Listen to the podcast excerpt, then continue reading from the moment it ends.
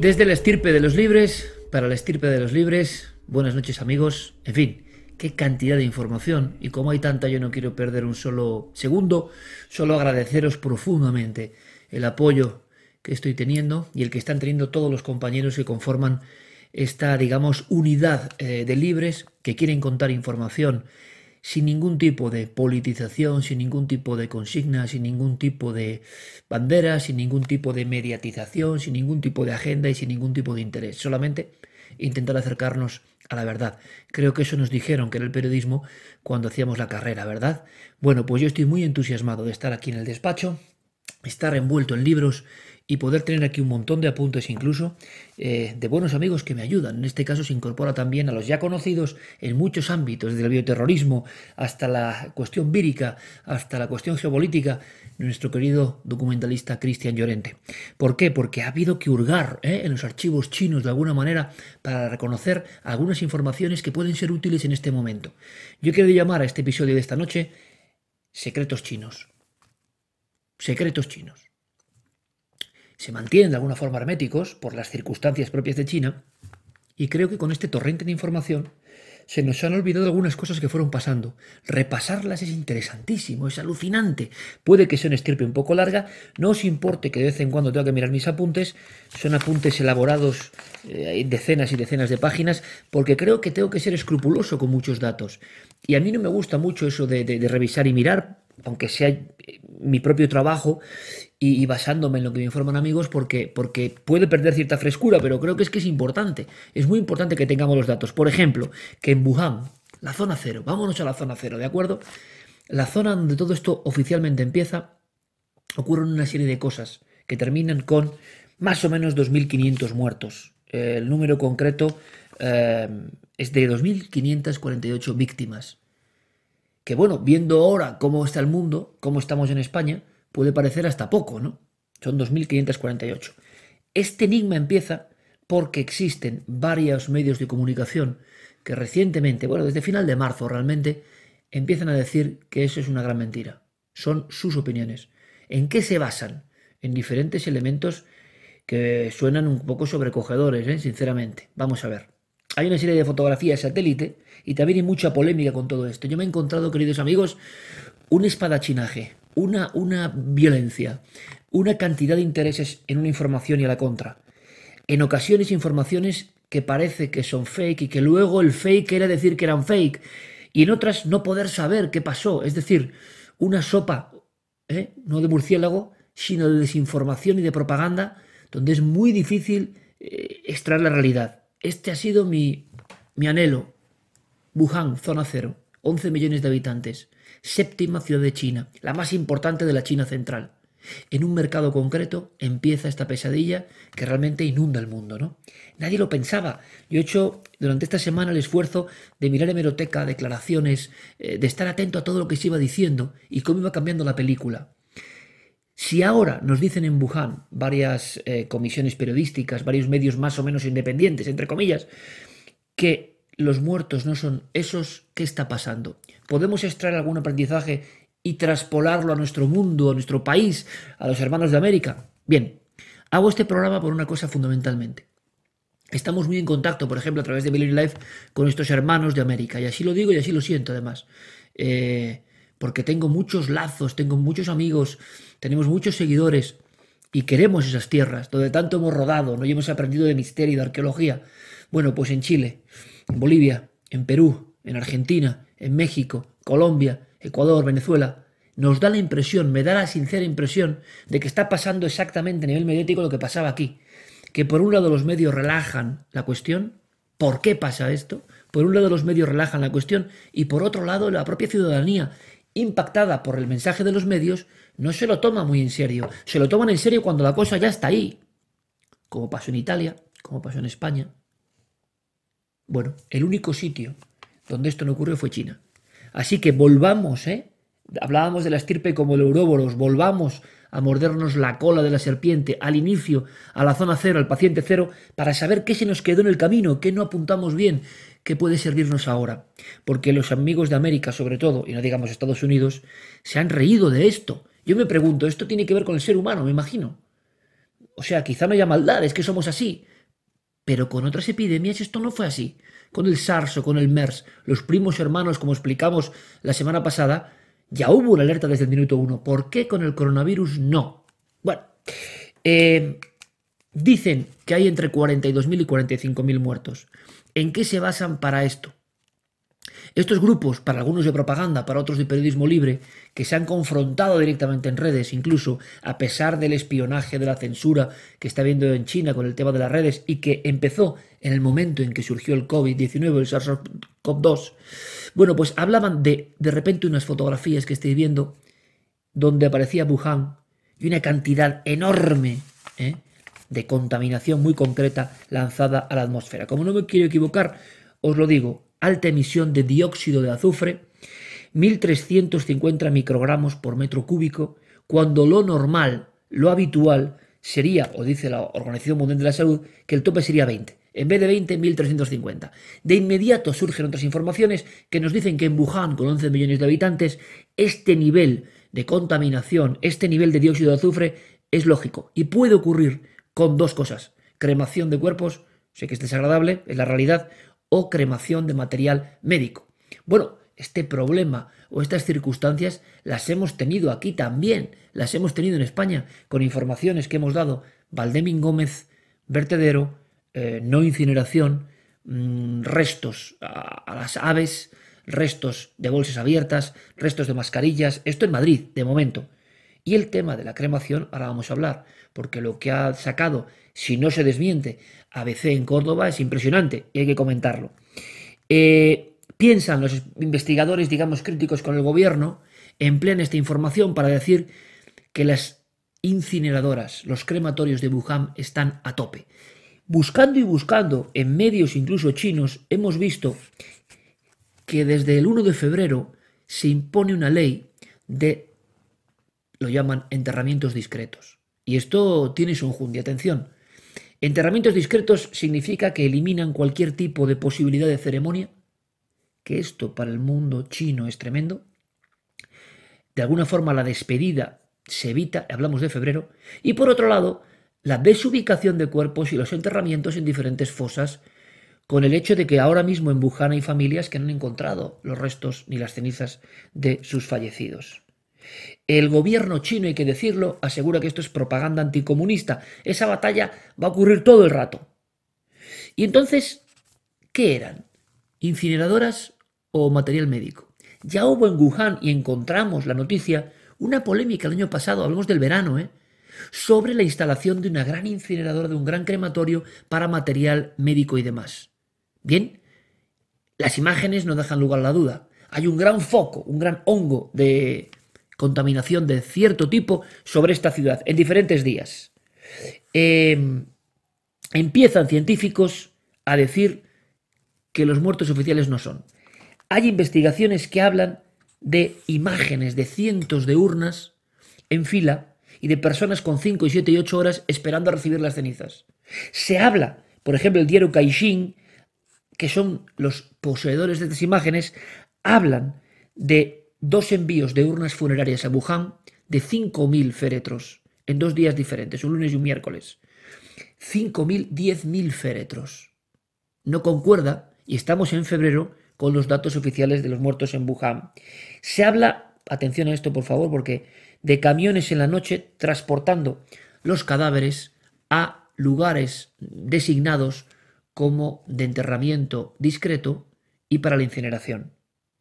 La leyenda de esos camiones de la noche que atraviesan Wuhan parecía eso, propio de una película, porque ya no te puedes imaginar cosas más tremendas, ¿no? Un tráiler lleno de, muertos, eh, escapando de alguna forma del foco, porque quienes critican al gobierno chino, en este dossier que hacemos de secretos chinos, aseguran que estas prácticas solo tienen un objetivo. Estamos viendo y dando las dos opiniones. Para unos propaganda anticomunista o antichina, para otros la forma de ocultar eh, el número real de víctimas. Y nos enteramos, nos enteramos en estas últimas fechas que en Córdoba, en el polígono de las quemadas, en la incineradora, ya se están llevando cuerpos desde Madrid. Y nosotros en Milenio Live estábamos hablando de, de Ecuador y de cómo esos camiones se habían convertido ya en leyenda. E incluso Carmen decía, daba los datos de una calle de Madrid y de unos trailers que salían de cierto hospital. y lo contábamos como el que cuenta una leyenda. Ahora resulta que esos trailers con cuerpos, si, repito, si no se demuestra lo contrario, y con muy poca información al respecto, llevaban ¿eh? en otro tipo de entierros discretos esos cuerpos porque ya no daban abasto las incineradoras a Córdoba, entre otros sitios. O sea, esa película del camión en la noche con los cadáveres, repito, desubicados, porque no sabemos si las familias tienen toda la información o no sobre esto, eh, me pueden corregir, pero en este momento esa es la polémica, llevados a otros sitios, otros centros de entrenación. Pasó esto en Wuhan. Bueno, eh, se aseguraba, o lo decían algunos especialistas y científicos, con nombres y apellidos eh, como Hu Han Pon, dice este hombre, uno de los primeros que informa, que cree que ha habido 12 días de cremaciones por las fotografías de satélite, donde por lo menos ha habido 100 cuerpos al día. Existe la noticia de que hay 8 incineradoras en Wuhan y que Bloomberg, la cadena Bloomberg, pregunta en las 8, en 6 eh, no quieren decirles nada, dos ni responden. Eso se convierte en una especie de noticia o de meme que algunos discuten, eh, pero lo cierto es que desde que se empezó con la orden del encierro discreto de los cadáveres, del entierro posterior fuera de cualquier foco, sin posibilidad de asistencia de las familias, los cadáveres se convierten en un material orgánico, en un material, en una persona que se distribuye, como dice el Estado, y se quema donde se puede. Entonces, eh, esto genera tal nivel de protestas que existen imágenes de los disturbios por parte de familiares que quieren saber qué está pasando con eh, sus convecinos. Eh, se junta esto con un elemento tremendo. Y es que de, repente, cuando surgen todas estas polémicas, y esto es lógicamente un juego de geopolítica que nos podría decir Pedro Baños, cuando más alto está el nivel del escándalo de las incineradoras, que por cierto, todo nos parece muy lejano, pero luego todo empieza a pasar en nuestro país, o por lo menos tenemos una visión bastante cercana de que algo está ocurriendo en nuestro país, que nos recuerda todo esto que era tan ¿eh? cósmicamente alejado de nosotros, bueno, pues también nos pasa cuando un dirigente Renfield norteamericano hace unas extrañas declaraciones, o son tomadas sus declaraciones, sobre los juegos militares en Wuhan. El maestro Enrique, por cierto, fue el primero que habló de esto en, en, un medio de comunicación en España. Efectivamente, dentro de las cosas raras que han pasado en China en estos últimos tres meses, tenemos los juegos militares. Final de octubre, 9.603 atletas. Bueno, yo por lo menos, no sé vosotros, ¿eh? ahora todo el mundo es experto en todo, pero desconocía la existencia de Juegos Olímpicos Militares, que al parecer desde el año 95 se vienen celebrando. Perfecto.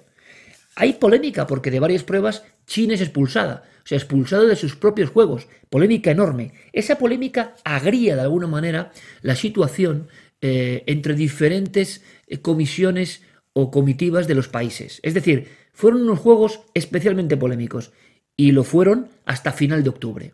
Y de repente, el ministro de Relaciones Exteriores, eh, Xiao Lihan, dice que el paciente cero, que ahora vamos a hablar de él, quién es el paciente o la paciente cero, dónde estaba, qué ocurrió.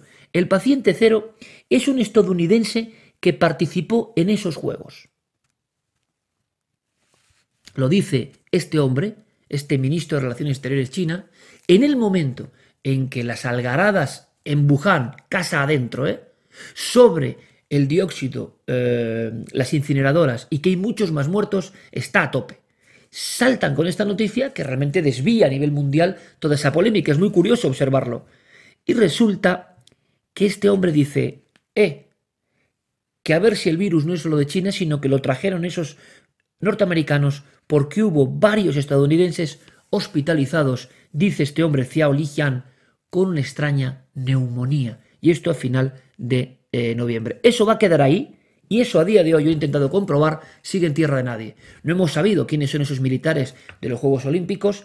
Sí hemos sabido que oficialmente, porque se puede ver hasta la tabla de resultados, hubo una serie de sanciones a China y de movimientos que realmente sorprenden, pero puramente aparentemente deportivos, pero resulta que hubo un grupo aparentemente, según este ministro, de eh, personas que ya enfermaron y les culpaban de traer el virus. Lo hacen curiosamente cuando eh, la polémica por las incineradoras está más alta que nunca.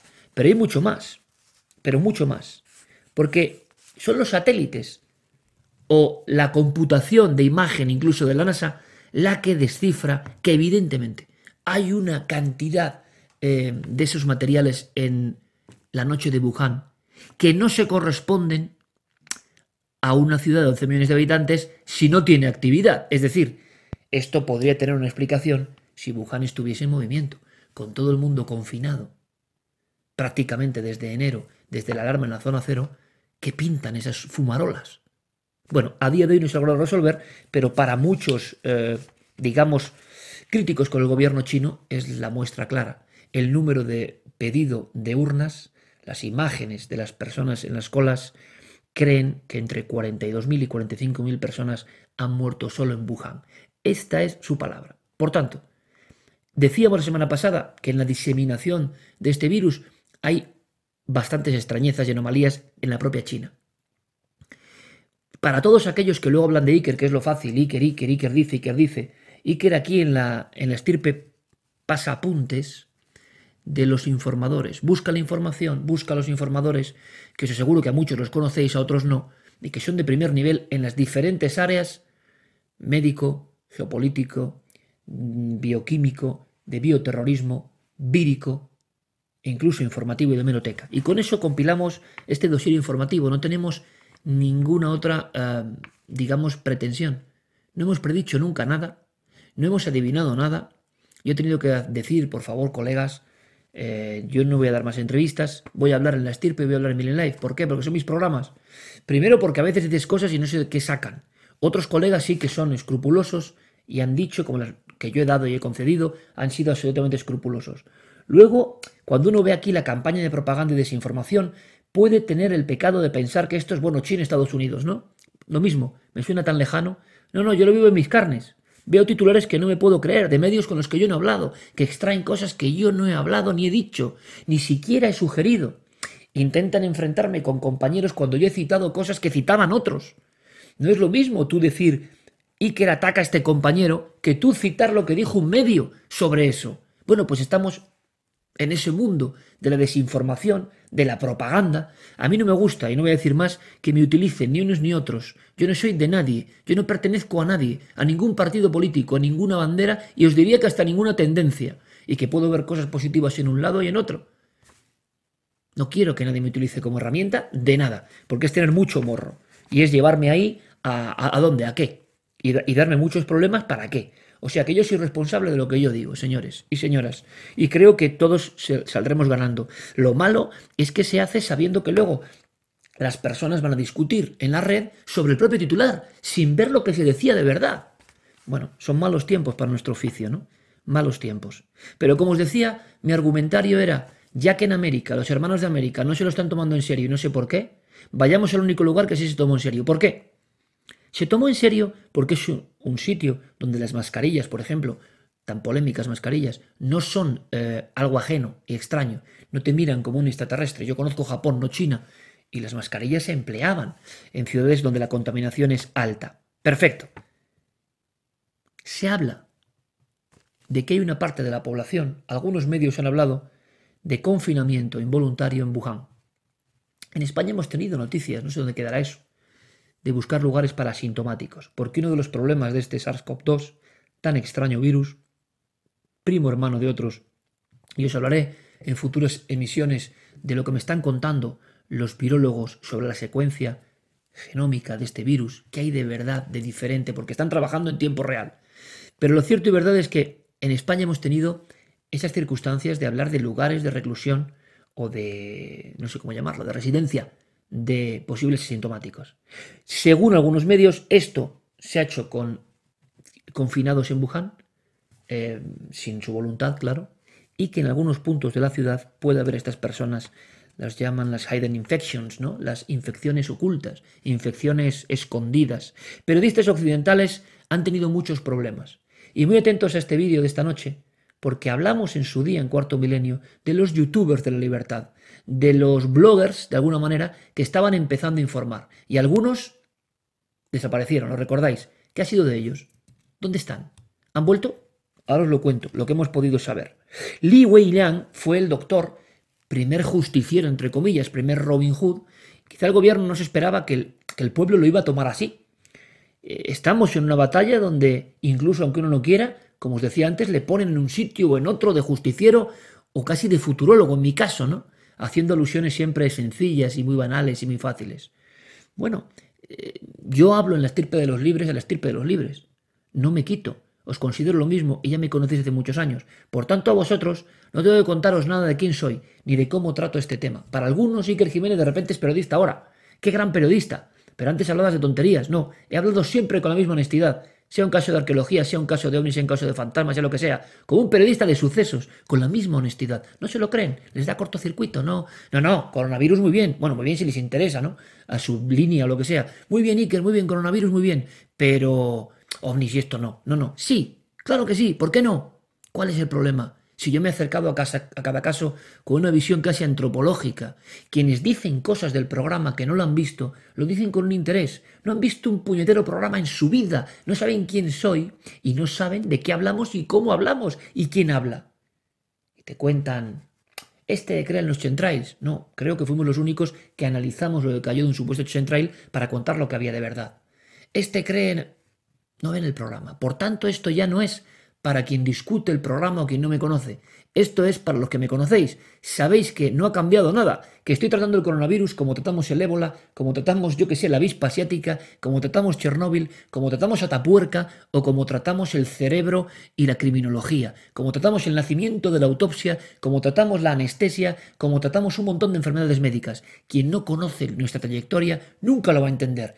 se ha producido un flash aquí y bueno, pues me sorprende mucho. Os quiero decir que con el mismo tratamiento seguiremos haciendo las cosas, recopilando la información, dando paso a los expertos que los hay en cada campo. ¿no? Entonces, ¿existen estos confinamientos? Ahí está la lucha. Liu Liang se convirtió en esa herramienta para algunos. Es decir, su muerte, el oftalmólogo, se empleó para empezar a dar fuerza a lo que estaba pasando porque nadie lo estaba contando. Si vamos, y yo lo he hecho, a todas las noticias en diferentes medios que se van dando de esta extraña y nueva enfermedad neumónica, así se le determina, este síndrome neumónico nuevo, eh, vemos que no alcanza un pico informativo importante hasta la muerte de este doctor. Este doctor es el primer mártir. Este doctor está examinando ojos y este doctor tiene un contagio a nivel ocular. Ahí aprendemos algo que todavía a algunos le cuesta decir, que es que el asunto de los ojos es importante. Y hay médicos muy valientes, hemos tenido muchos, que todavía lo de las gafas es una cuestión quizá de rubor o de pudor o no lo sé. Pero evidentemente, evidentemente, hay que proteger los ojos. Viendo lo que ha pasado en China, los secretos chinos, lo vemos perfectamente. Este hombre da la voz del arma, es decir, este hombre es uno de los amonestados. Y os quiero enseñar una cosa. Porque es alucinante. Eh, la Comisión de Derechos Humanos de China quiero que lo veáis, aunque os lo pondrá Diego mucho mejor. Va sacando unos listados de las personas, eh, lo leo en inglés, están eh, denunciadas, digamos, por hacer apología o hacer eh, pronunciamientos en las redes contrarios al gobierno en torno al coronavirus o a difundir informaciones confusas. Y muchos son presos, números de casos, 897. Bien, es muy curioso es muy curioso, porque esto no nos puede sonar lejano. El mundo es el mismo. En España están hablándonos de la información. Eh, ¿Quién maneja la información? ¿Quién nos va a decir? Alguien tiene que verificar. Está muy bien, me parece muy bien que haya gente que verifique y que podamos saber eh, cosas que pensábamos que eran reales y ante esta sopa de letras de la información veamos que... Pero es que también pasa que a los propios chequeadores se las cuelan y se las meten dobladas.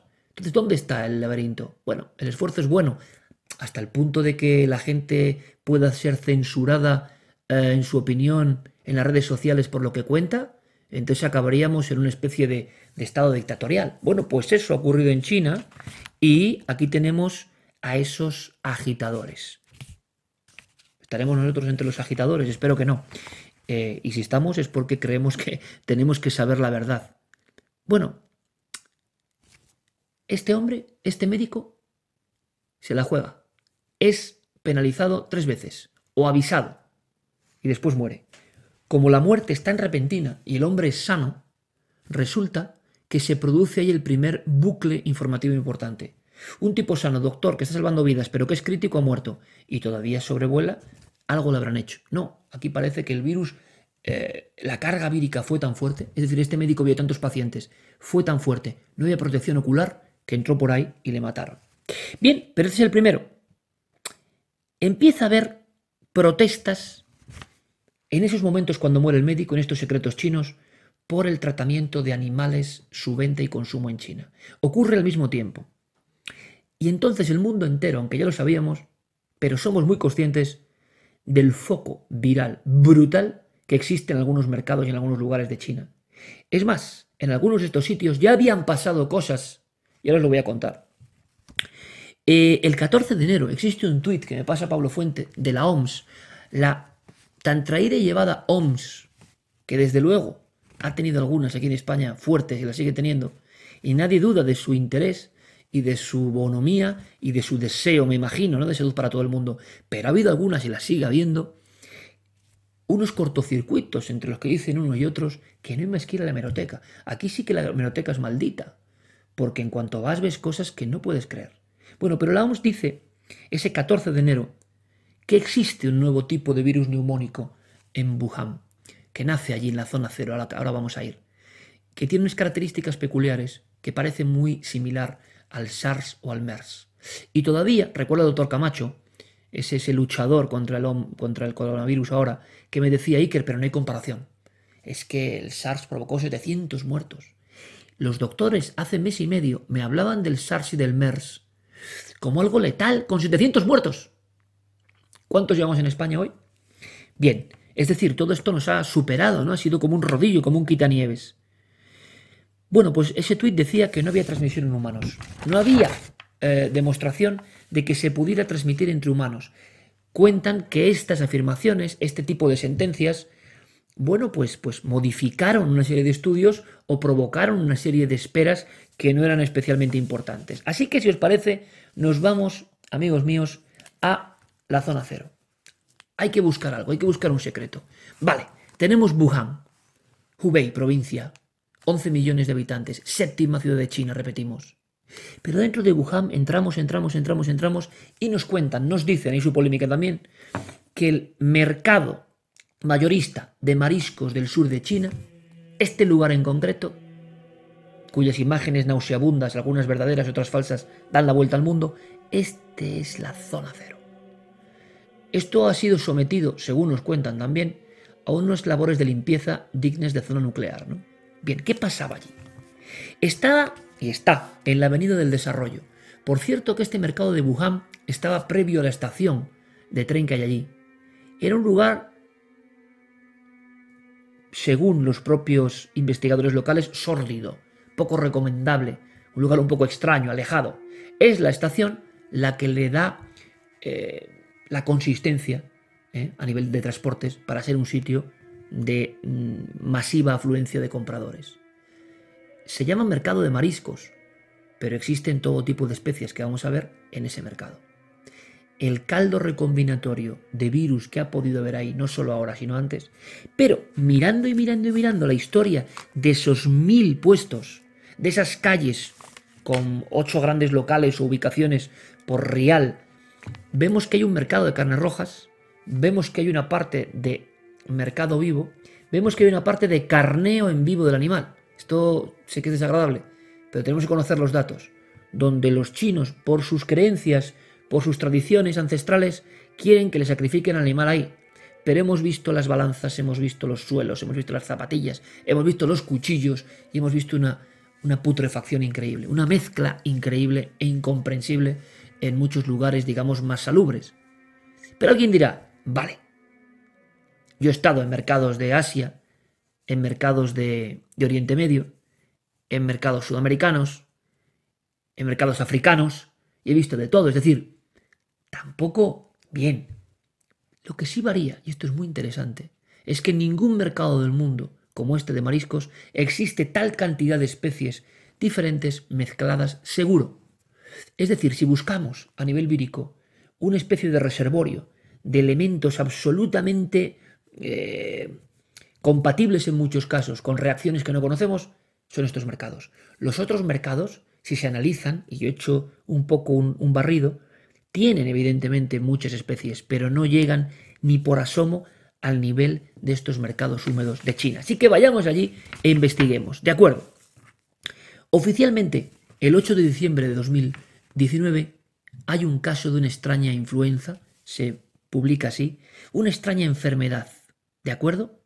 Ya el día 1 de enero del 2020, el primer día del año, hay unos extraños, por decirlo así, em, enviados gubernamentales que revisan todo el mercado y dicen textualmente, el registro nos da un nivel de salubridad ínfimo. No era la primera vez que miembros del gobierno acudían a ese célebre y antes sórdido mercado de Wuhan. ¿Qué buscaban? Lo que sabemos es que en el 2013, y hay una larga historia, ¿eh? pero en el 2013 hubo un brote de la influencia H7N9, un tipo de gripe aviar, ¿lo recordáis? Claro, existen las imágenes, se han mezclado con otras, ¿eh? ahora os lo cuento, de mercados de Indonesia, por ejemplo. Y ya enseguida decían, hey, lo del mercado de Wuhan era mentira, porque las imágenes estas en concreto eran de Indonesia. Claro, luego ves las de Wuhan y eran peores. O sea, mm, a veces el deseo de desacreditar algo es un poco absurdo, porque lo que venía era peor. O sea, no, no hacía falta meter de Indonesia. O sea, alguien metió en internet imágenes de Indonesia, pero no hacía ninguna falta. Los animales despellejados, especialmente la zona de aves y la zona de carnes rojas, con mucha polémica. ¿Por qué? No es lo mismo la zona de mariscos que la zona de carnes rojas, donde las riadas de sangre eran brutales, ¿no? Y las mezclas, ¿de acuerdo? Con el ser humano. En ese 2013 ya se hizo caso omiso de las indicaciones. Ya hubo una serie de penalizaciones, y no es broma en China, y sin embargo, eh, bueno, ese afán, ¿no? Ese pueblo realmente trabajador y admirable en muchas cosas, que es el pueblo chino, ¿eh? Pues no paró. Y hubo varios, en concreto ocho puestos. Os digo hasta dónde han llegado mis datos. Hubo, por ejemplo, 66 lotes en el año 2017 de marisco en estado de que te podía matar, o sea, el ingerir ese marisco y se localizó ya, no apto para consumo humano, en diferentes restaurantes de Wuhan. Es decir, este mercado daba muchos problemas. Problemas con calidad de alimentos permanentemente. Permanentemente. Bien, curiosamente, el MERS y el SARS, los dos primos hermanos lejanos de, de esto que nos asola, con sus diferencias, en algunos casos se reprodujo el virus, y esto sí que da miedo, por las cañerías. Por las cañerías. El efecto vírico entró por las cañerías. ¿Se ha contemplado eso en España? ¿Se han hecho pruebas de eso? Yo no lo sé, ¿eh? pero sería bueno preguntar. En estas preguntas que hacen, sería bueno preguntar. Eh, la infraestructura de cañerías y alcantarillado en la zona provocó algunos problemas de influencias o enfermedades anteriores. En el MERS y en el SARS eh, se comprobó perfectamente que esto ocurría. Y aquí, todavía hoy, hay una serie de historias que yo no he podido comprobar sobre la relación incluso con el centro cercano de estudio de enfermedades de Wuhan. Y hay quien ha dicho, y esto no es cierto, con el laboratorio P4 que está mucho más alejado. Porque también hubo confusión en torno al famoso laboratorio. No es exactamente el laboratorio el que está pegado al mercado, pero sí es un centro muy importante de estudio de enfermedades emergentes. Es curioso, ¿no?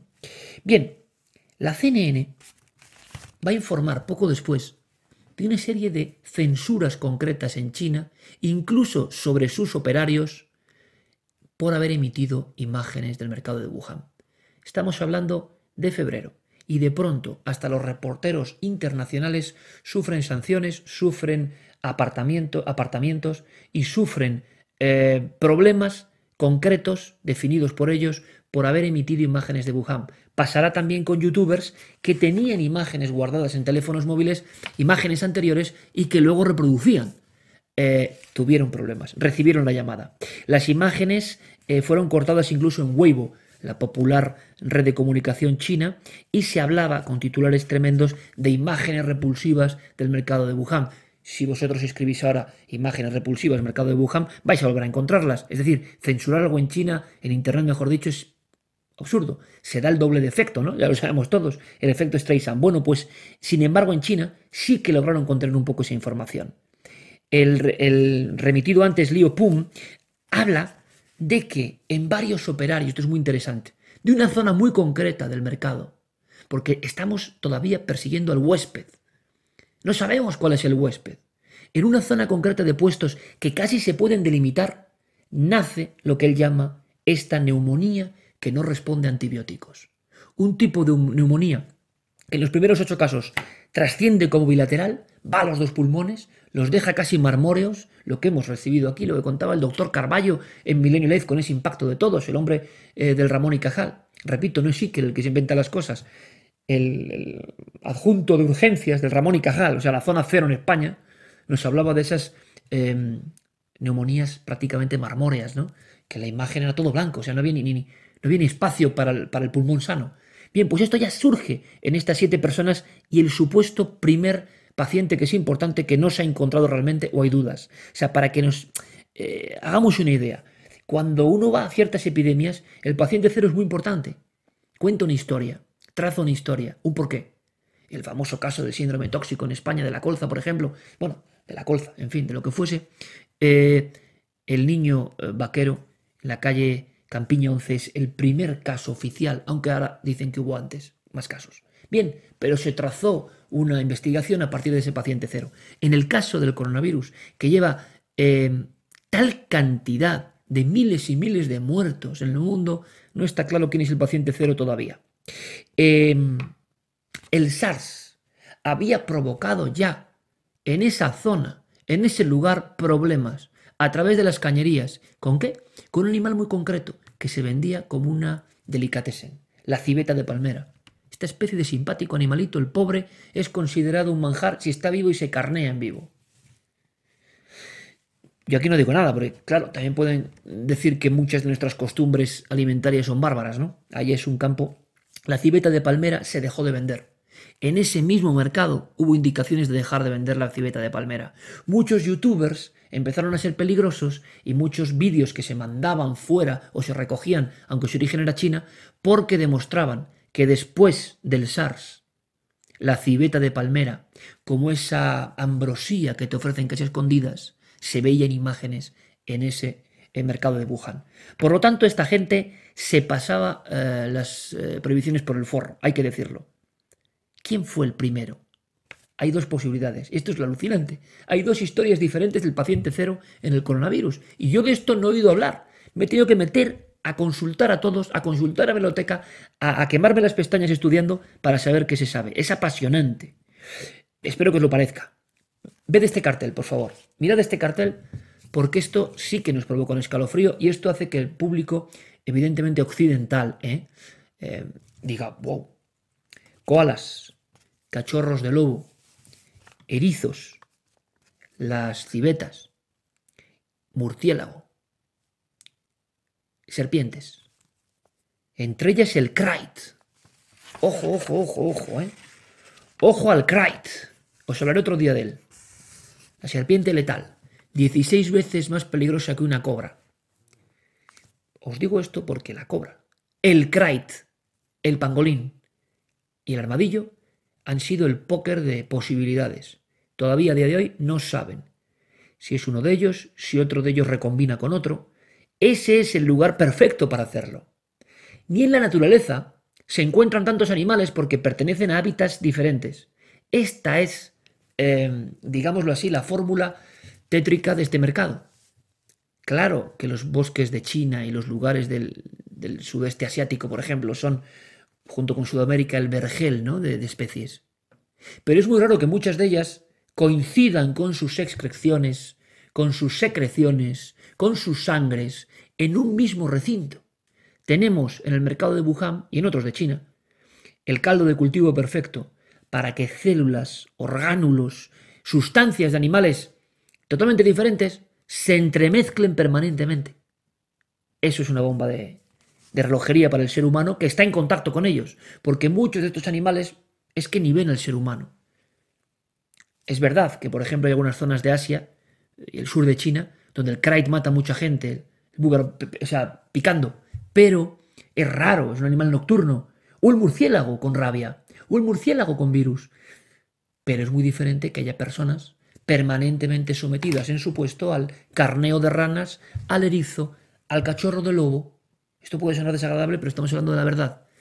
Ese ser humano se convierte en un organismo sometido al influjo de un montón de, de cuestiones víricas que es propio de, la ciencia ficción, pero está pasando. Seguramente no haya personas en el reino de la humanidad más sometidas a diferentes influjos de posibilidades víricas y enfermedades animales que estas personas de este tipo de mercados. Es un lugar extraño de todas formas, tan extraño que el 11 de marzo, el 11 de marzo de este año, unos operarios que quieren hacer una doble desinfección porque no saben dónde buscar, porque la orden de cierre fue todo tan llevado al extremo como es normal, que algo sabían los chinos. Esto es importante, amigos.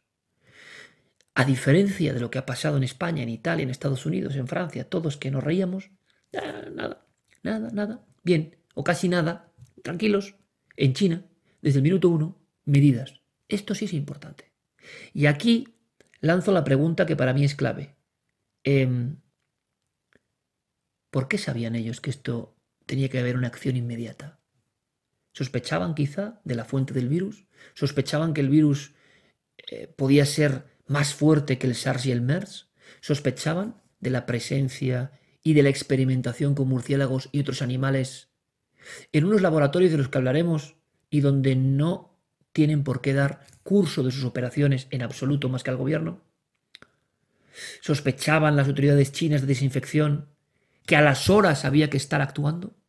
Nos da la impresión de que es muy diferente cómo nos hemos tomado el tema aquí y lo que sabían ellos allí. Esto es lo importante. Llega hasta el punto, y me lo preguntáis muchos, de por qué, por qué los comerciantes chinos, incluso en España, enseguida toman medidas. Cierran. La gente decía, ¿qué sabéis? ¿Qué, qué saben?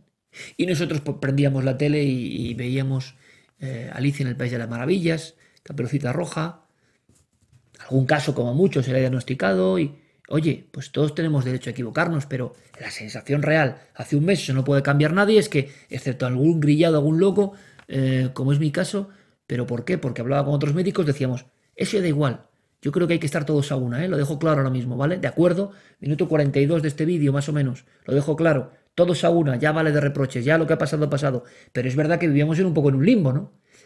Me refiero a que los chinos no vivían en ese limbo. Es más, aíslan a varias personas que ni siquiera son del mercado, pero que han estado con síntomas en los edificios un poco ¿eh? cochambrosos cercanos al mercado. Personas que consumían carne en el mercado y no eran trabajadores. Y ahí empieza la investigación. Cuando están limpiando, ese 11 de marzo, oyen unos ruidos. Los propios operarios de la limpieza, con esos trajes de NBQ, pasando por algunas zonas y sin saber cuál es el puesto donde esto pasa, porque se cierra todo tan rápido que nadie le da tiempo a hacer un examen y la putrefacción y las cosas que han ocurrido eh, es como si en una escena CSI te quitaran las pistas, ¿no? Tenía que haberse ido y estudiado en el minuto uno. Si se hizo no lo sabemos. Pero a día de hoy los chinos nos han contado cuál es el reservorio, cuál es el animal que provoca todo esto. ¿Esos ruidos de dónde venían? De la parte de un esquinazo una de las calles. Cuando entran se encuentran una familia entera que llevaba dos meses y once días encerrada ahí.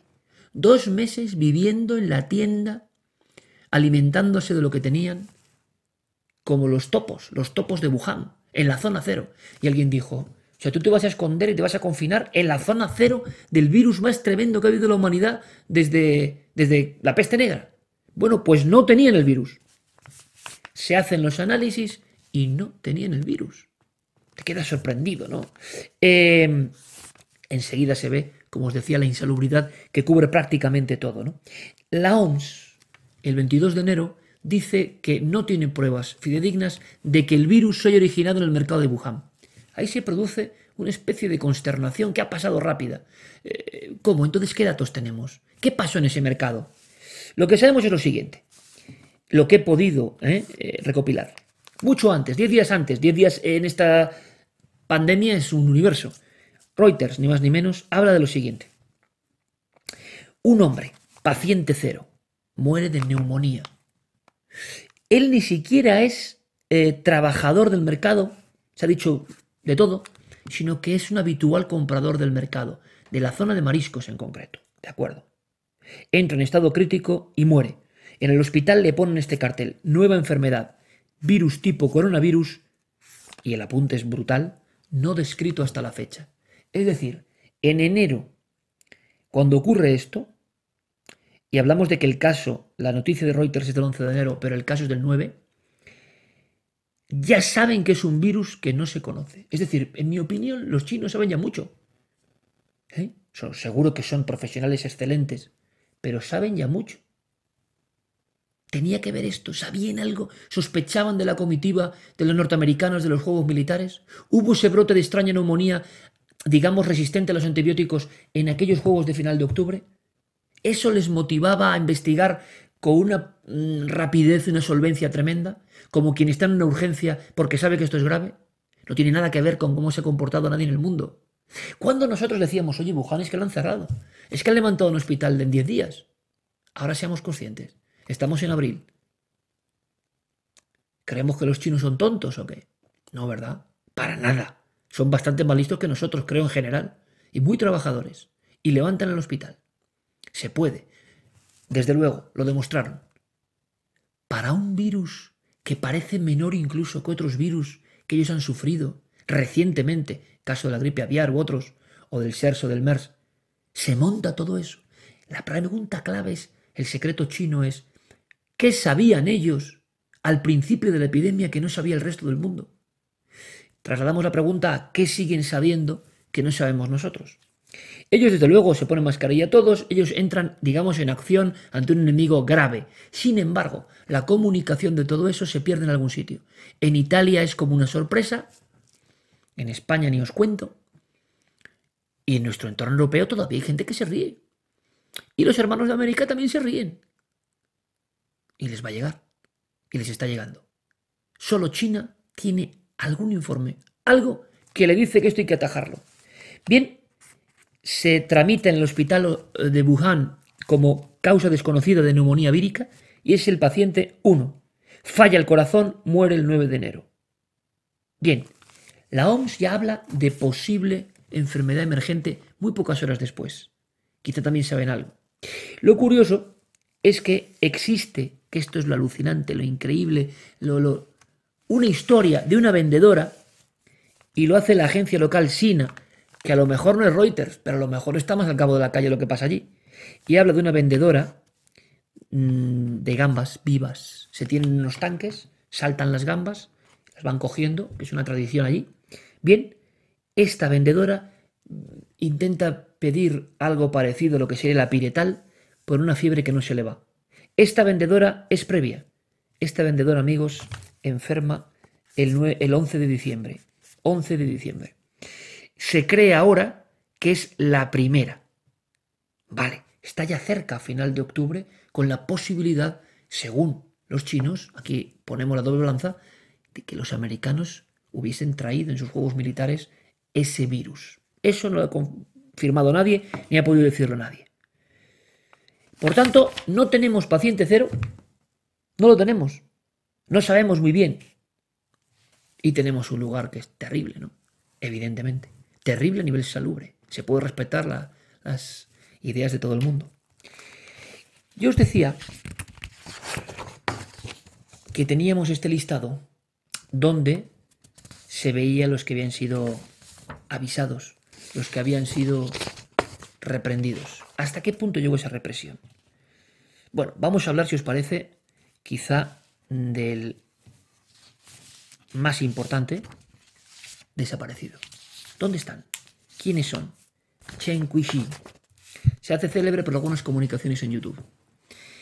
Uno de los secretos chinos, que hemos contado unos cuantos, aparte de las incineradoras, de la contaminación, aparte de los ataúdes, aparte de la manipulación supuesta en los datos para una parte de la prensa china, aparte de lo que pasaba en ese mercado y que nunca se supo ni cuál es el paciente cero ni siquiera, no es poca historia.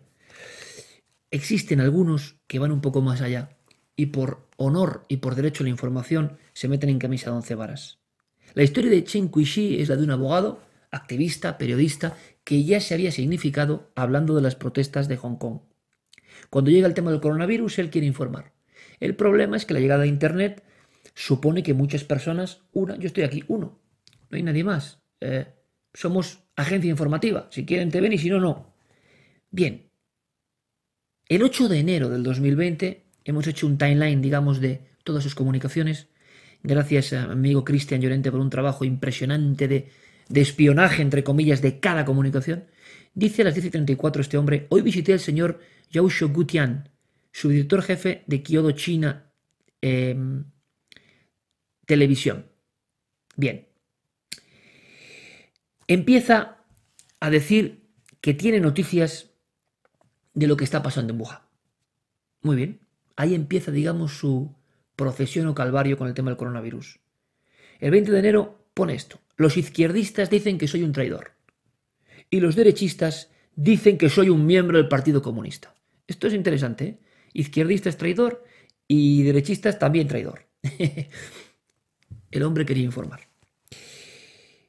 Ese 20 de enero hace su primer tuit sobre el COVID. Las visitas anteriores y demás es por su actuación periodística. Dice, jóvenes que deambuléis por las grandes ciudades. Os pido a todos, o les pido a todos que no se vayan a casa este festival de primavera. Que no participen en el festival de primavera. No se puede devolver este virus a la familia. Es más, le tachan de alarmista. Está informando y no gusta lo que informa. Está generando miedo en una serie de festivales. Pide a los jóvenes que no vayan.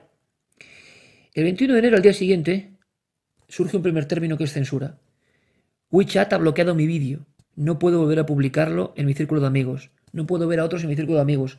Y dice, así es como se, funciona o así es como se usa la inteligencia artificial. Paranoico, no, chin. Este hombre, Quincy sigue, sigue investigando, sigue hablando. El 22 de enero, es decir, el día siguiente, publica un vídeo sobre la sopa de murciélago. Se convertirá en viral. Y dice él, ojo que está hablando de una tradición china ancestral, pero él ya está muy preocupado con el virus. Parece que tenemos a alguien solo que frente al sistema intuye que algo va a pasar y quiere informar. Dice, ¿esto se parece a la muerte en tu cuenco? Antes de ver el documental dice, los murciélagos vivían en la cueva y excretaban in situ. Había una gruesa capa de heces en la cueva. Varios insectos repugnantes vivían en las heces. ¿Pueden los chinos dejar de comer por completo después de este incidente? Eh, la sopa de murciélago se va a convertir por este vídeo en uno de los centros sospechosos de existencia del huésped. Pero de eso hablaremos otro día, si os parece. El 24 de enero, dos días después de esta sopa de murciélago, dice, te doy el saludo de Año Nuevo en Wuhan. Ya se instala allí. Quiere investigar. El 25 de enero tiene problemas para entrevistar a médicos. Se encuentra con que hay un silencio pastoso y denso. Ese mismo día, pero a las 8 y 27, hace un primer vídeo de Wuhan donde ve un cadáver. Ve un cadáver y no sé cuánto tiempo llevaba allí. Empieza a asustarse este hombre, Qin Shi. El siguiente vídeo del 26 es un vídeo colapsado y dice, los médicos comunitarios en Wuhan no tienen ropa protectora. Añade, hay muchas personas que me regañan. Menciona la presencia del mercado de mariscos del sur de China como un lugar de una importancia vital en toda esta historia, pero al mismo tiempo atiza bien y empieza a recibir críticas. Mi WeChat fue bloqueado directamente el día 28. Bien, vuelve a meter un vídeo de otro hospital colapsado y de profesores y doctores que se caen rendidos. Empieza a hablar de otras personas como Fang Bing y otros activistas de la red que están filmando cadáveres y que están recibiendo la presencia de visitantes que se identifican como policías o a veces como jefes de una estación de prevención de epidemias. Le requisan todo, le remueven todo, hay miedo en estas personas. El 2 de febrero este hombre dice que ese colega o esa persona, Fan Bing, eh, está muy asustado, han irrumpido en su casa anoche, ¿qué está pasando aquí? Hace un vídeo de las colas de las farmacias en Wuhan. Eh, las personas quieren em, medicamentos, no saben cuáles y dice, poco antes de desaparecer, rastrearé la muerte y la cremación. Este hombre, este outsider, este bloguero, eh, que ojalá pueda ver hasta este vídeo, no lo sabemos, empieza a dar todos los datos de por dónde va la investigación y parece acusar de que en las cremaciones está viendo un número que no tiene nada que ver con lo que está publicando. Siempre según lo que dice él. Bien, el día 6 de febrero eh, desaparece. La madre llama a los internautas para encontrar el paradero de su hijo. había eh, ese día 59 nuevos casos en Wuhan. Em, el teléfono de Chen Kuishi no está conectado, su madre, familia y amigos están muy ansiosos. Por favor, continúe enviando solidaridad para encontrar su paradero. 6 de febrero. Existen una serie de publicaciones y lo que hay sobre todo son personas buscando a Chen Kuishi. Em, un periodista le pregunta al embajador de China en Estados Unidos sobre la desaparición de Chen Kuishi. El embajador responde entre lacónico y duro, nunca he oído hablar de esa persona. A día de hoy, después de prácticamente sesenta y pico días, 65, 66 días de su desaparición, su paradero es desconocido, desaparecido oficialmente. ¿Qué sabía este hombre? ¿Qué estaba filmando? Pero podríamos hablar en este listado que es increíble, que estoy viendo en imagen, de reprendidos y algunos, entre los 897, que no se ha vuelto a saber nada. Solo los que tenían más medios han podido denunciar que no se sabe nada de ellos. Y Fang Bing, ese hombre que él menciona. Bueno, de Fang Bing sabemos que no era especialmente un periodista, sino que era un vendedor de ropa tradicional en Wuhan, pero que se convierte, un móvil, ¿no? Se convierte en informador. Eh, él tiene la suerte o la desgracia de acudir un día al hospital número 5, quizás se encontraba mal, y ve una gran cantidad de pacientes y sobre todo de cuerpos. El vídeo da la vuelta al mundo. Esa misma noche es visitado por esos funcionarios del gobierno. Le piden que se tome la temperatura, que abra la puerta. Empiezan a llamar fuertemente, el vídeo se acaba. Fang Bing, el caso de Fang Bing. El 2 de febrero él explica que han removido todo, que le han buscado todo, que han chequeado su ordenador, que han buscado archivos concretos en su ordenador. Bien, Em, B graba ocho cuerpos en cinco minutos en ese famoso vídeo. Em, él habla en inglés, él publica en inglés. The root of the virus. Eh, eh, la raíz del virus es la tiranía. Solo erradicando la tiranía puede ser el virus erradicado. Un lema tremendo en este momento en China, 6 de febrero. El 8 de febrero hay un último breve vídeo en YouTube hablando del poder para el pueblo de alguna manera ante lo que está pasando. El 9 de febrero, Fang Bing desaparece. No ha vuelto a dar señales de vida. Sobre los famosos informadores en YouTube, de los que hablamos ya hace mucho tiempo cuando conectábamos con China, de ninguno de estos, de los importantes destacados que habían sacado filmaciones, se ha vuelto a saber. Cuando le preguntan al embajador, no responde. Yo pensaba que se iba a poder dar datos concretos de dónde estaban estos hombres. No cejo en el empeño, ¿eh? me parece una investigación brutal. Los periodistas occidentales que han querido eh, inmiscuirse en la búsqueda han sido apartados de la investigación rápidamente y de diferentes formas. Todo lo que he dicho en este programa puede verse como una cuestión de propaganda o antipropaganda. He puesto las dos caras. También la de los propios chinos diciendo que las incineraciones clandestinas son mentira, los camiones de la noche son mentira, em, que se, no se permitió llegar al fondo de la cuestión del mercado es mentira y que estas personas pues se están ocultando del gobierno, ¿no? Hay uno de ellos que dice no temo a la muerte, voy a temer al Partido Comunista Chino si no temo a la muerte, famoso vídeo, ¿no? Es decir, hubo una, y esto ha pasado desde Hong Kong, ha habido una protesta grande contra las decisiones gubernamentales eh, personas individualizadas, no controladas, se han convertido en estaciones de información. Y eso es muy peligroso. Por tanto, puede que sea toda una maniobra de propaganda. Aquí, como siempre, cada uno cogerá la escuadra que más le conviene, ¿no? Y al que le conviene Estados Unidos, pues Estados Unidos, y al que le conviene China, por lo que sea, pues China. Y al final la realidad y los datos, lo de menos. ¿Qué he pretendido yo? Actualizaros todos los datos. Hay un montón de historias en China que no hemos sabido. No hemos sabido. Han pasado. Cuando el coronavirus se trasladó con su letalidad de China a Europa, cuando el foco empezó a ser Lombardía, ahí vimos ya varias cosas. Es verdad que en Italia se reían. Yo, he visto el Corriere de la Sera y he visto informaciones de los italianos cómo hablaban de la peste china con estos nombres, como algo absolutamente metido en aquella muralla. Cuando les llega hay un par de días que no saben. Al cuarto día tenemos a los carabinieri eh, sitiando pueblos. Eso también me ha extrañado muchísimo. ¿Qué información tenían en Lombardía para pasar de la risa a la contención absoluta. Nos decía el doctor Carballo en Milenio Life, oye Iker, cuando los chinos, nada, conexión poca, pero italianos somos primos hermanos, ¿no? Cuando hablamos con los médicos italianos, en esto coincidía Candel, eh, nos dicen, ojo con la que va, ojo con la que se os viene febrero, ojo con la que va. Son los italianos, son los primos, los que están ahí al lado, ¿no? Los italianos en dos días, en 48 horas, saben muy bien que de la risa a la contención con trajes NBQ, a quitar la gente de Milán y aislar a 16 millones de personas. Sigue habiendo algo que se sabe que a nosotros nos han contado, por lo menos en España hemos actuado de forma muchísimo más gradual. Lo hemos visto, no me estoy inventando yo, ¿no? No hay más que ver qué se ha hecho en cada momento. Os hablo de febrero. En marzo llega ya el aislamiento del país, de Italia, y aquí imagino que nos quedamos muy impresionados. ¿Qué está pasando en Italia? Pero a día de hoy, es decir, la culpa no es solo de, lo que hayamos hecho en España. A día de hoy hay naciones en Europa que se lo están tomando de otra forma. Algunas incluso eh, con cierta distancia y sus ministros eh, ingresados. ¿no? ¿Qué sabían en China que pasaba en ese mercado? ¿Qué sabían en China que había que cerrar y clausurar?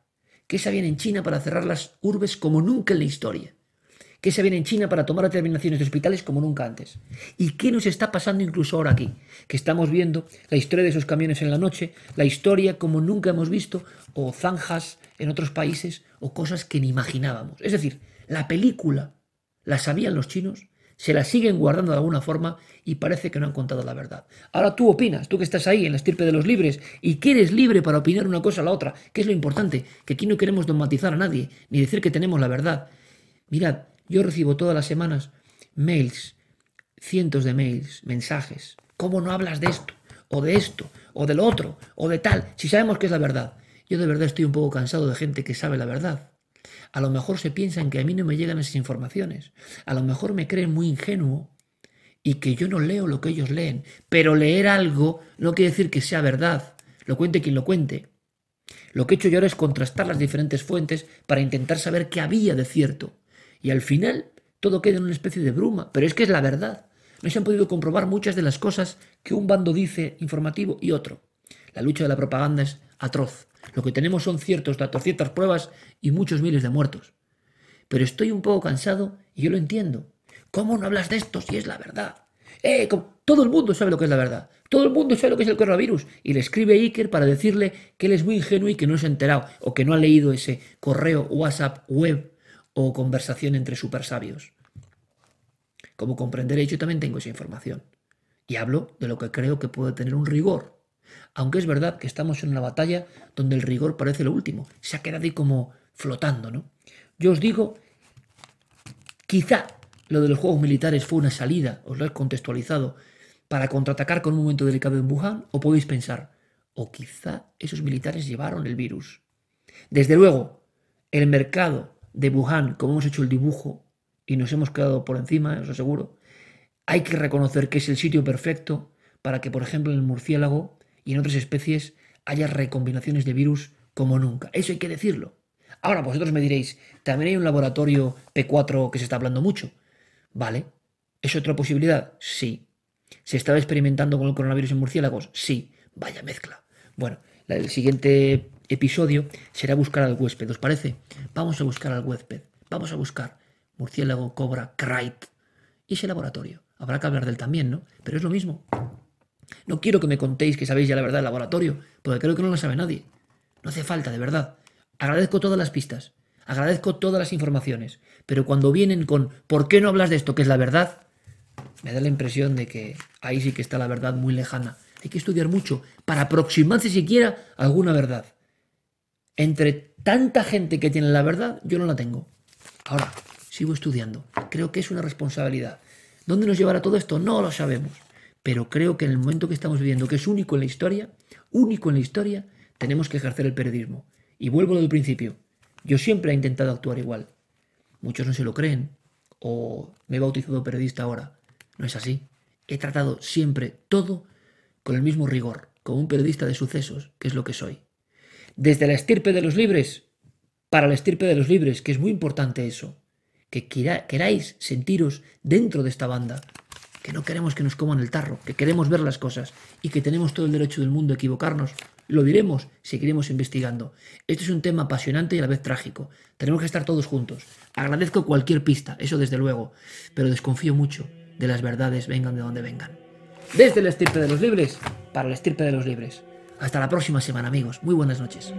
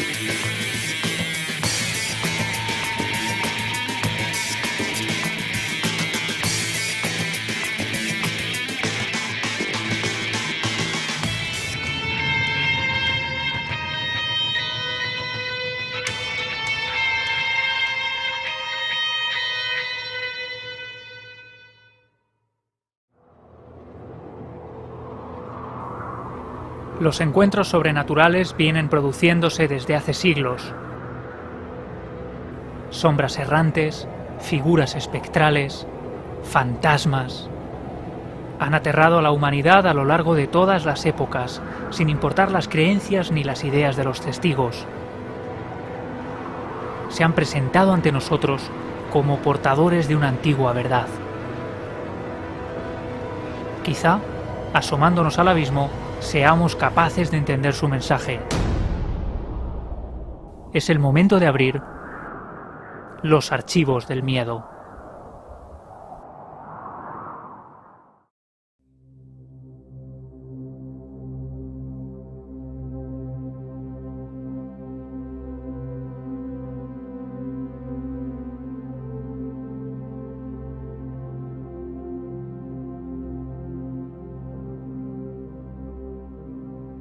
Cada noche y cada día, cada hora y cada minuto me sigo asombrando con la vida.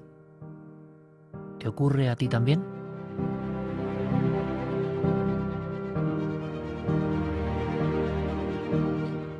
Todo este inmenso tejido de infinitas conexiones, de átomos, de células, de neuronas, la naturaleza desarrollándose durante millones de años para que ahora, en este punto de la partida, tú y yo estemos aquí.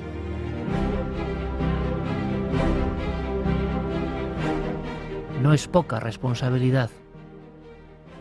somos la conciencia. Después de tanto tiempo trabajando y queremos y deseamos no ser domesticados.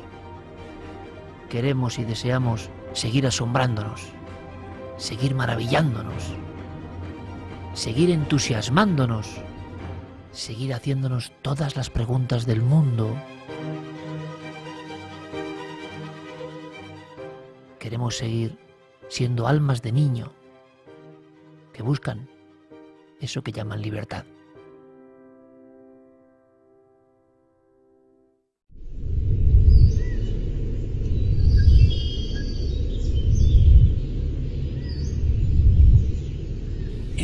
Capítulo de nuestro cuento merece bien el título del fin de una estirpe. La estirpe de los libres.